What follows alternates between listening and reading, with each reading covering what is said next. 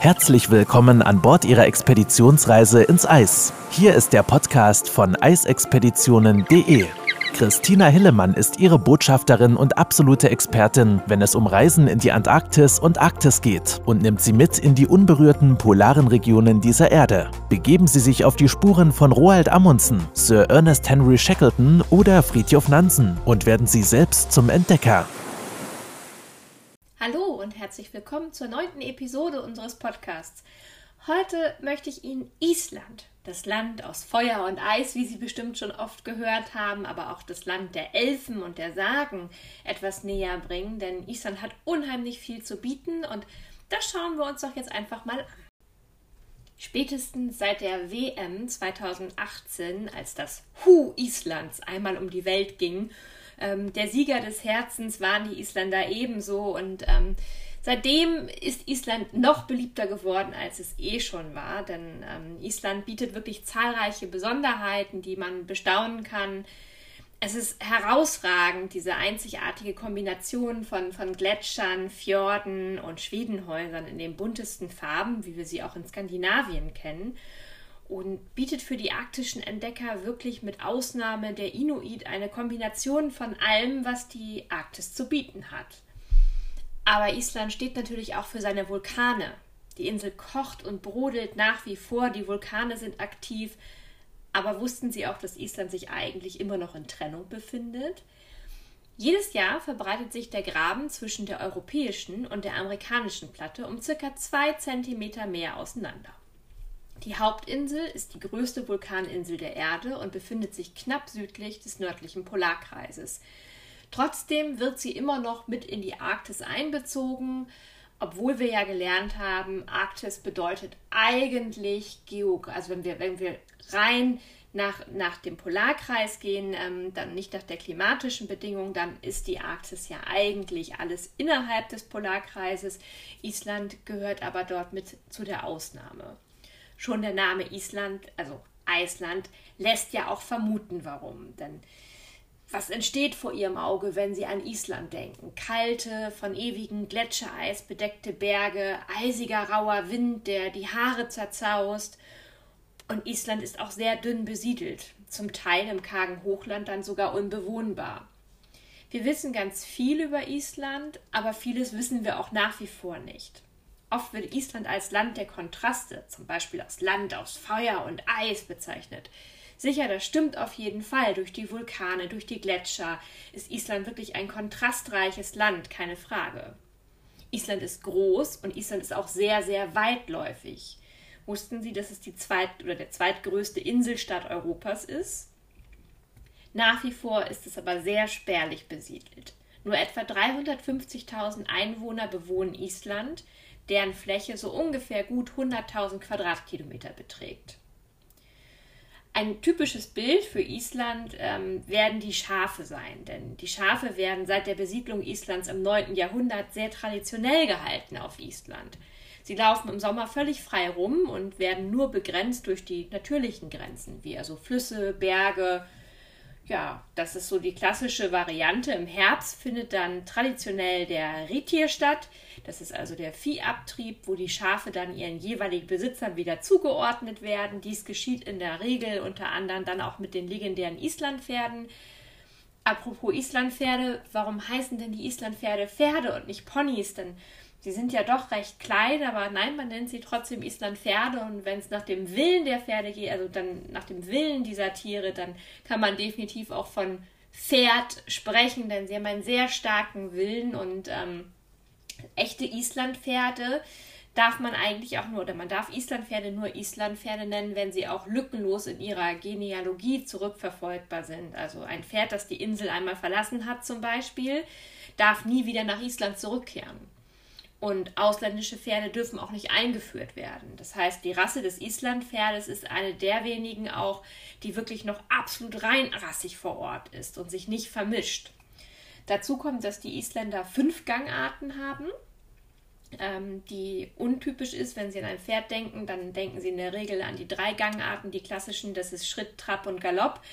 Die Isländer an sich, wie sie auch genannt werden, unter den Fans, und dazu gehöre ich auch, ähm, sind aber mit fünf Gangarten ausgestattet. Das heißt, sie besitzen noch einmal die Passgangart und den Tölt. Und ähm, der Tölt ist also eine sehr ja, langsame, schnelle Gangart, die so zwischen Trab und Galopp sich wiederfindet. Es ist ähm, eine sehr rückenschonende Gangart. Es ist sehr bequem, wenn sie dort, sie sitzen quasi wie in einem Sofa, wenn, wenn der Isländer anfängt zu tölten, so richtig. Und ähm, dabei hat er dann auch immer mit wenigstens einem Bein auch den Bodenkontakt, während er töltet. Ja, jetzt wo wir schon gerade bei der Tierwelt Islands sind, dann ähm, muss natürlich einer definitiv erwähnt werden. Das ist der Clown der Lüfte, der Papageientaucher oder auch Puffin, wie er im Englischen genannt wird. Der darf natürlich nicht fehlen, denn die IUCN stufte den zu der Familie der Alkenvögel gehörenden Papageientaucher aufgrund der gebietsweisen sehr stark schrumpfenden Population seit 2015 als gefährdet ein. Ähm, auf Island sehen sie ihn sehr häufig, denn hier brütet er auch in Erdhöhlen und auf Klippen und sie finden hier auch eine der größten Kolonien weltweit. Und ja, sollten Sie mitten in der freien Natur ein Geräusch hören, das dem Knarren einer rostigen Türangel ähnelt, dann schauen Sie nochmal genau hin, denn genau so klingt der Papageientaucher auch, wenn er seine Artgenossen ruft. Ansonsten erfreut er natürlich durch sein blankes äh, Dasein eigentlich jedermanns äh, Herzen und vor allem natürlich die Ornithologen. Denn ja, er sieht wirklich aus wie ein Clown der Lüfte. Er hat diese farbenfrohe ja, Darbietung, wenn er durch die Luft fliegt, ähm, wenn er Fisch fängt. Das ist wirklich ein, ja, ein sehr angenehmer Anblick und ähm, erfreut halt viele auch. So traditionell Island auch ist, so modern ist es aber auch auf der anderen Seite. Denn als eines der ersten Länder weltweit hat es gesetzlich verboten, Männer und Frauen in gleicher Position unterschiedliche Löhne zu zahlen. Trotzdem gibt es auch auf Island heute noch diesen sogenannten Gender Pay Gap. Praktisch ähm, bereits seit 1980 wählte dann auch eine Frau, ähm, wählte man eine Frau zur Präsidentin, die erste weibliche Präsidentin eines Landes übrigens weltweit. Und ähm, sie wurde die Präsidentin des Allthings, des Parlamentes, das als die älteste durchgehend bestehende Demokratie der Welt gilt, also Island mit der ältesten bestehenden Demokratie der Welt.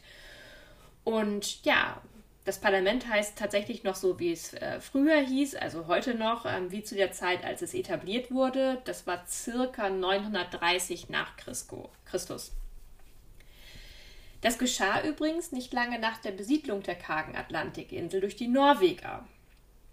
Viele denken immer an die Wikinger auch, ähm, wenn sie an Island denken und das natürlich auch nicht ganz unbegründet, denn die Norweger kamen ungefähr Ende des 9. Jahrhunderts es gab Konflikte mit Harald Schönhaar, dem ersten König ganz Norwegens. Ähm, dadurch haben sie dann ihre Heimat verlassen, haben ihr Glück in der Ferne gesucht, stachen also in See und trafen somit auf Island, nahmen sich dann zum Beispiel auch ein Stück Land und deswegen nennt man sie auch die Landnamam bzw. die Landnahmemänner. Ja, und über sie wird auch in den Isländer Sagas berichtet. Immer wenn sie auf Island unterwegs sind, dann gehören natürlich auch die Sagen Islands dazu. Und ähm, wie kamen diese unerschrockenen Männer und Frauen nach Island? Was meinen sie? Natürlich mit dem Schiff. Und wenn Sie schon einmal eine Expeditionsreise auf einem Schiff gemacht haben, dann kennen Sie dieses einzigartige, unvergleichliche Gefühl wenn sie in einem fremden Land per Schiff unterwegs sind und ähm, versuchen es zu erreichen. Und ja, zuerst zeichnet sich der Nebel in der Ferne, in, in seicht, also im Nebel zeichnen sich seichte Schatten ab und langsam werden die Konturen dann so erkennbar, Stück für Stück, bis sie sich schließlich sicher sind, dass es sich auch um Land handelt, wenn sie vielleicht einen Seetag hinter sich hatten und der Entdecker in ihnen innerlich voller Enthusiasmus schon ruft, Land in Sicht. So oder so ähnlich ging es auch den norwegischen Landnahmemännern, ganz langsam im Tempo des damaligen Schiffes und natürlich im Einklang mit der Natur segelten sie dann auf ihre neue Heimat zu. Sogen jedes Detail in sich auf, man wusste nicht, was kam, rochen die salzige Luft und spürten den Wind in ihren Bärten, denn es waren ja Wikinger. Ja, und ich kann Ihnen immer nur empfehlen, tun Sie es den Landnahmemännern von damals gleich, natürlich auf komfortablere Art und Weise, denn ähm, auf einer Expeditionskreuzfahrt rund um Island sind auf jeden Fall schon allein die Einfahrten in die spektakulären Fjorde der Insel absolut ein Highlight. Bei der Namensgebung waren die Norweger dann auch recht ehrlich und konkret, könnte man sagen. Island, also das Eisland, wobei die ersten Aufzeichnungen durch die norwegischen Wikinger aus dem frühen 9. Jahrhundert stammen und die Wikinger eigentlich damals von Sneeland, also vom Schneeland sprachen. Also war dann auch von jeher klar, worum es sich hier handelt. Also ein kaltes, teils unwirtliches Land inmitten des Nordatlantiks, das frei war von Gesetzen des norwegischen Königs. Das war erstmal das Wichtigste. Es gab gutes Weideland und, naja, damals halt auch noch vielleicht viele Wälder, die wir hatten. Ja, und wo heiße Quellen dann für die Kälte und sonstigen harten Bedingungen entschädigen, und dies war auf der Vulkaninsel so, ähm, da bleibt man dann auch gerne. Jede Menge Eis gab es natürlich, hauptsächlich dann auch in Form von Gletschern und die Gletscher faszinieren auch heute noch. Wenn, also wenn sie dort sind, ähm, dann ist das wirklich auch ein greifbarer Indikator für den Klimawandel. Nicht nur hier, sondern ja generell in der Arktis sieht man es, aber hier können Sie auch die Veränderung der Gletscher, wie sie sich jetzt verändern und formen, ähm, sehr gut praktisch auch beobachten.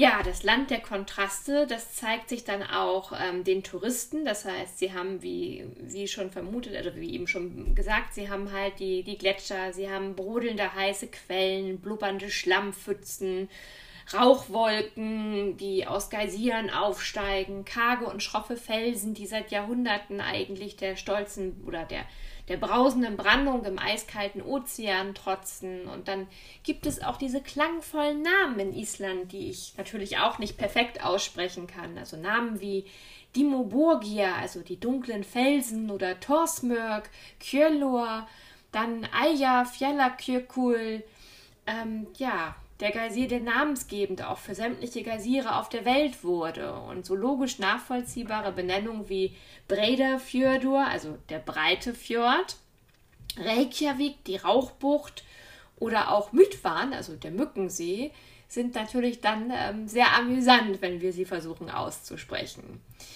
Island liegt auch an der Grenze des eurasischen und amerikanischen Kontinentalplatte, also können sie mit einem Fuß quasi auf Europa und mit dem anderen in Amerika stehen.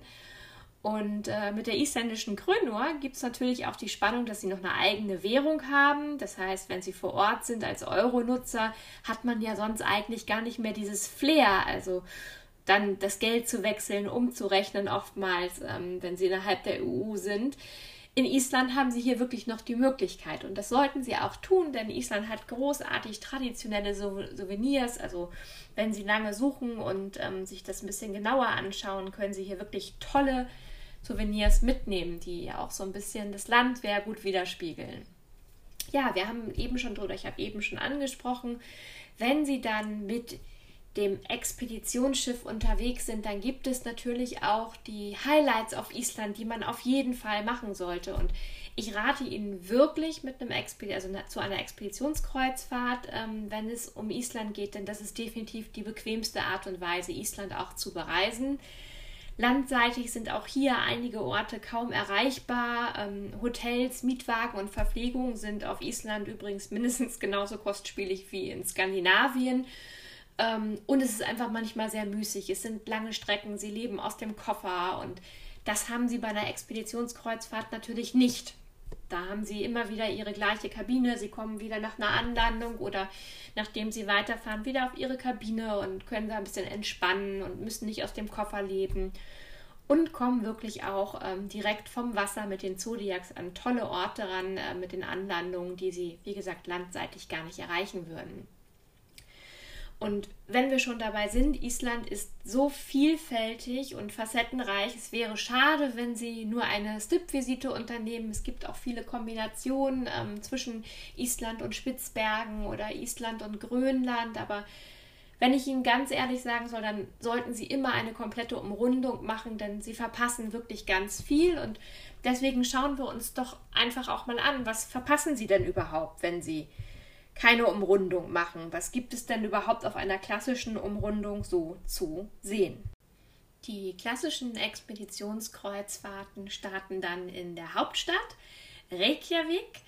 die direkt auch an der Küste Islands gelegen ist und es ist auch die größte Stadt des Landes natürlich. Hier befinden sich dann das National- und das Saga-Museum, in dem die Wikinger-Vergangenheit der Insel beleuchtet wird und der eindrucksvolle moderne Kirchenbau der Hallgrimskirkja oder auch die rotierende Glaskuppel des äh, Perlan-Gebäudes eröffnen wirklich einen einzigartigen Panoramablick auf das Meer und auch die umliegenden Hügel rund um die Stadt. Und ein Beispiel für die vulkanische Aktivität auf der Insel liefert dann auch das Geothermalbad der Blauen Lagune im nahen Dorf Grindavik.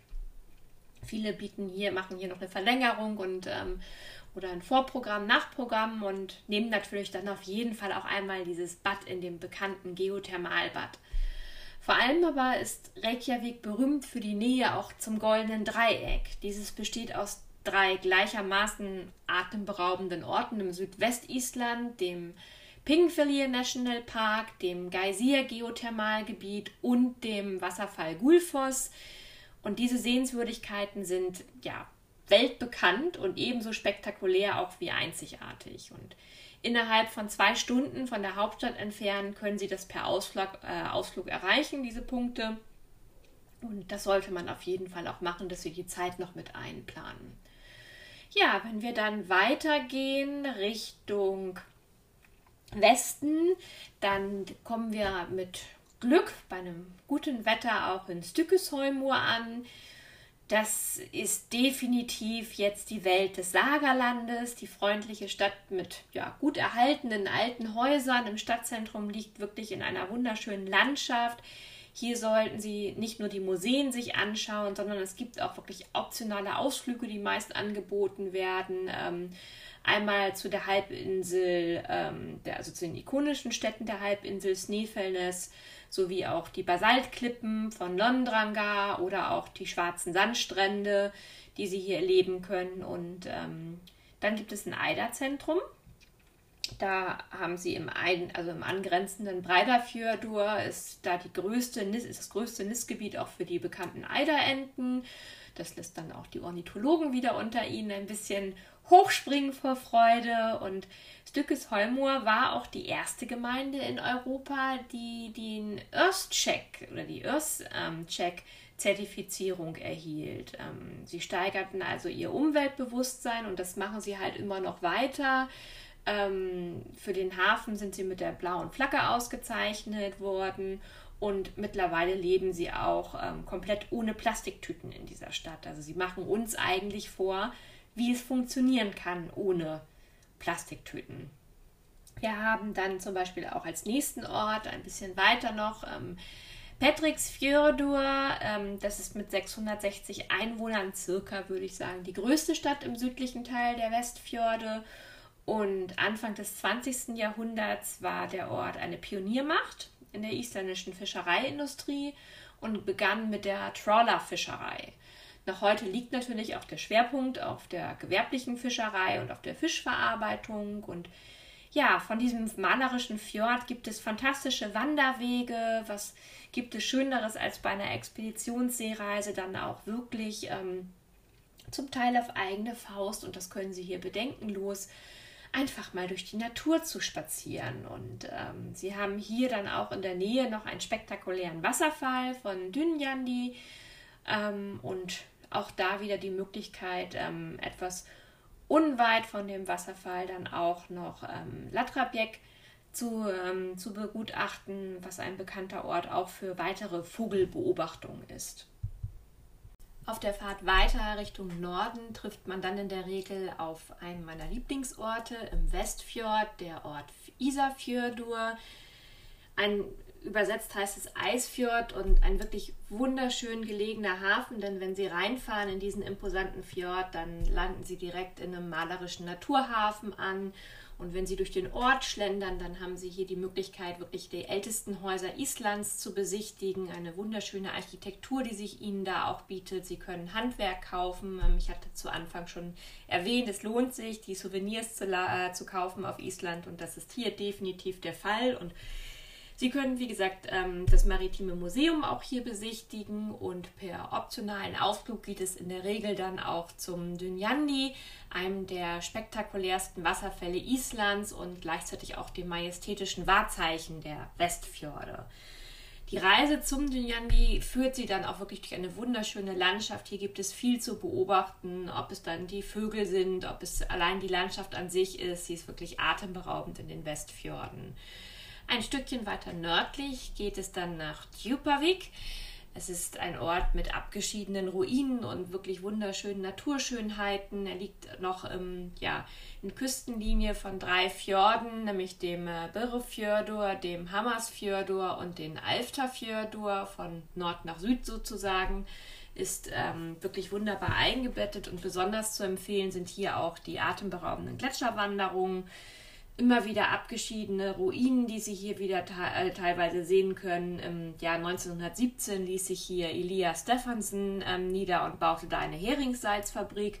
Und noch heute kann man immer die Überreste dieser Fabrik sehen, ähm, sowie auch weitere sieben Häuser und ein Hotel, das es damals tatsächlich gab.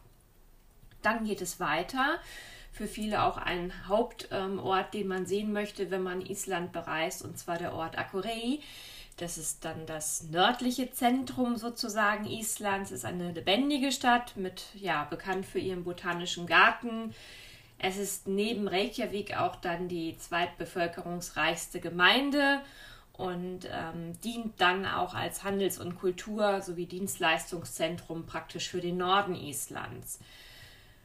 In der Nähe von Akuri liegen dann auch die berühmten Naturschütze, wie zum Beispiel der Mitwannsee oder auch der Wasserfall Gödafjörds.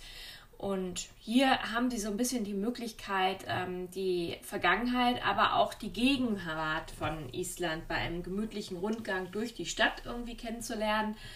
Auf einem der Spaziergänge zum Beispiel führt ähm, sie das Ganze auch zu einem botanischen Garten. Dafür ist äh, Goree sehr bekannt für den botanischen Garten, denn mit seinen 2000 einheimischen und ausländischen Blumen- und Pflanzenarten bietet er hier wirklich eine viel, Vielzahl an ja, Pflanzen, die man entdecken kann. Und aufgrund des warmen Mikroklimas, ähm, was sie hier in Aquarie tatsächlich haben, blüht auch ein Teil der Pflanzen sogar im Freien. Wir ziehen weiter Richtung Grimsey. Das ist wirklich Expedition nochmal wieder pur, denn allein die Anlandung auf diese grüne, ja, mit Gras bewachsene Insel erfolgt mit dem Zodiac. Der Polarkreis verläuft hier genau über die Insel im Norden praktisch am nördlichsten Punkt und natürlich dürfen Sie hier den Polarkreis zu Fuß überqueren. Ich glaube, das ist für viele, einige haben das schon mit dem Schiff gemacht, wenn sie zum Beispiel auf der klassischen Postschiffroute in Norwegen unterwegs waren. Aber tatsächlich den Polarkreis hier zu Fuß überqueren ist schon etwas Außergewöhnliches. Und wenn man den Polarkreis überquert, dann darf natürlich eins nicht fehlen. Das ist dann auch die Polarkreistaufe. Hier sollten Sie definitiv mal einen Spaziergang machen, ähm, vielleicht auch zu der Skulptur Orbis et Globus, die dann auch den Polarkreis symbolisiert. Und während Sie einen Spaziergang machen, bieten sich tolle Fotomöglichkeiten, denn es ist eine atemberaubende Landschaft. Sie treffen auf Wildtiere, der Polarfuchs oder halt auch die Papageientaucher, der See, die Seeschwalbe, der Goldregenpfeifer und zahlreiche weitere Vogelarten. Also für Ornithologen wirklich ein Paradies, denn hier wird auf den Klippen und auch teilweise am Rande der Wanderwege genistet, sodass sie hier in Hülle und Fülle wirklich beobachten können und ja, der Natur ihren freien Lauf lassen können und ähm, einfach mal das ganze Treiben genießen. Ein weiterer Ort, der auch sehr spektakulär ist, ist der Ort Husavik. Es ist so ein bisschen die Hauptstadt der Wahlbeobachtungen in Europa. Dafür ist er bekannt. Es gibt hier ein Wahlmuseum, ähm, wo Sie alles über die Meerestiere oder ja, Meeressäuger praktisch erfahren können. Es gibt ein originalgetreues ähm, Blauwalskelett, das hier wieder nach, also aufgebaut worden ist. Und allein das ist schon imposant ähm, zu sehen, wenn Sie direkt mal schauen, wie groß dieser Blauwal dann tatsächlich ist. Island ist ja auch ein Land der Mythen, haben wir vorhin gesagt. Nicht nur, wenn, wenn, es um die raue Landschaft geht und Wildlife, sondern natürlich gehören zu Island auch die Elfen sodass für mich auch ein Ort nicht fehlen darf. Das ist äh, Bakagerdi, das Land der Elfen sozusagen. Der, ja, der Ort besticht durch seine natürliche Schönheit. Ähm, es wundert einen nicht, dass die Elfen genau hier wohnen möchten. Sie haben eine riesige Kolonie mit Papageientau oder von Papageientauchern und somit ist der Ort natürlich auch wieder sehr beliebt, gerade bei den Ornithologen. Und Sie haben hier die Möglichkeit, abseits der Touristenpfade wirklich in Ruhe auch wieder die Natur zu genießen. Ähm, Sie können über eine Treppe zu einem kleinen Hügel, wenn Sie oben sind, haben Sie nochmal einen äh, spektakulären Blick über die komplette Kolonie der Papageientaucher. Und ja, wer mag, nimmt dann eine fünfminütige Shuttlebusfahrt in Kauf ins kleine Dorf und ähm, ja, kann sich dort nochmal das äh, charmante, traditionelle Torfhaus quasi anschauen. Weiter geht es dann nach zum Beispiel Seyðisfjörður, ein sehr bekannter Ort, der mittlerweile ja auch mit der ECO ähm, sehr viele Auflagen, Richtlinien gemacht hat, damit der Ort weiter enthalten, also weiter von der Natur her ähm, nicht irgendwie ja, zerstört wird. Das heißt, die Touristen bekommen, wenn sie hier ankommen im Osten Islands, eine Richtlinie. Das heißt, ähm, dass man so ein bisschen sagt, okay, wo sind unsere Sehenswürdigkeiten? Worauf möchten Sie bitte achten, wenn Sie im Ort sind? Und die Gegend ist wirklich ideal für spannende Wanderungen. Aber auch auf dem Rücken der Pferde kann man hier wirklich ein tolles Abenteuer mit einem Ausritt erleben. Kommen wir zum für mich auch letzten Highlight, bevor wir dann wieder in Reykjavik ankommen. Und zwar ist das die Insel Hamay.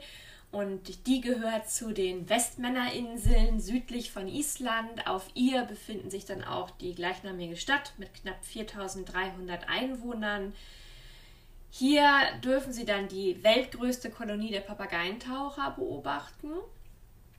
Und ähm, daneben gehören dann aber auch Lavafelder oder halt auch Kraterwanderungen, also Lavafelder beobachten, dabei Kraterwanderungen unternehmen. Es ist wirklich so ein bisschen auch das Pompeji Islands sozusagen. Das heißt, sie haben hier wirklich ähm, einen absoluten Höhepunkt auch auf ihrer Island-Umrundung. Denn allein der Hafen ähm, besitzt eine sehr schmale Einfahrt, die dann ähm, auf einen Vulkanausbruch im Jahr 1973 zurückgeht und der größte Teil der Insel hat halt wirklich diese typischen vulkanischen steilen Klippen, üppig bewachsen und bietet dann aber halt den Lebensraum wirklich für diese riesigste oder größte Kolonie der Papageientaucher. Also auch hier im Abschluss nochmal Natur pur, bis, ja, bis es dann eigentlich weitergeht Richtung Reykjavik, also der Starthafen, aber damit auch so ein bisschen ähm, das Ende ihrer Island-Umrundung. Natürlich ist das hier nur ein Beispiel. Es gibt noch zahlreiche andere Möglichkeiten und natürlich ist Expedition noch immer ein bisschen das Abenteuer. Wo legen wir an? Ähm, vielleicht gibt es die ein oder andere Überraschung auch auf Ihrer Reise. Wann ist denn so die beste Zeit? Ist vielleicht auch noch immer ein Punkt. Also gerade was das Klima auch betrifft, was erwartet Sie auf Island? Ähm, die Expeditionskreuzfahrten finden in der Regel natürlich zur schönsten Zeit des Jahres statt, also im Juni, Juli und August in unseren Sommermonaten. Denn hier sind auch die Tagestemperaturen tatsächlich am höchsten. Ähm, rechnen Sie im Durchschnitt so mit 12 bis 15 Grad. Es gibt vielleicht auch die ein oder andere Region, wo mal wo man einen Tag über 20 Grad Celsius klettert. Ähm, in der Regel, wie gesagt, liegen wir aber so bei 12 bis 15 Grad. Der Schöne daran, in den Sommermonaten ist es so, dass natürlich die Tage auch am längsten sind. Ähm, klar, Sie haben vielleicht auch schon mal von der Mitternachtssonne im im äh, Norden gehört, also nördlich des Polarkreises. Das heißt, Sie können hier am Tag ungefähr so mit fünf bis sechs Sonnenstunden pro Tag rechnen. Im Winter ist das natürlich deutlich weniger. Dafür hätten Sie im Winter dann aber auch die Nordlichter mit dabei ab Herbst. Ein weiterer Vorteil aber in den Sommermonaten ist ganz klar natürlich die ja, vergleichsweise wenigen Regentage. So im Durchschnitt können Sie rechnen, dass wir maximal zwölf Regentage pro Monat haben, also in den Monaten Juni, Juli und August. Und ähm, sie möchten natürlich auch am besten schönes Wetter haben und um dann auch die Natur zu erkunden. Ich hoffe, Sie haben einen kleinen Eindruck bekommen, wofür Island steht. Ich könnte noch stundenlang weiter ins Detail gehen, denn die Insel an sich ist wirklich wie ein ja, eigener Kontinent, könnte man sagen. Denn bis auf Eisbären und die Kultur der Inuit gibt es hier wirklich alles zu entdecken, was die Arktis an sich zu bieten hat.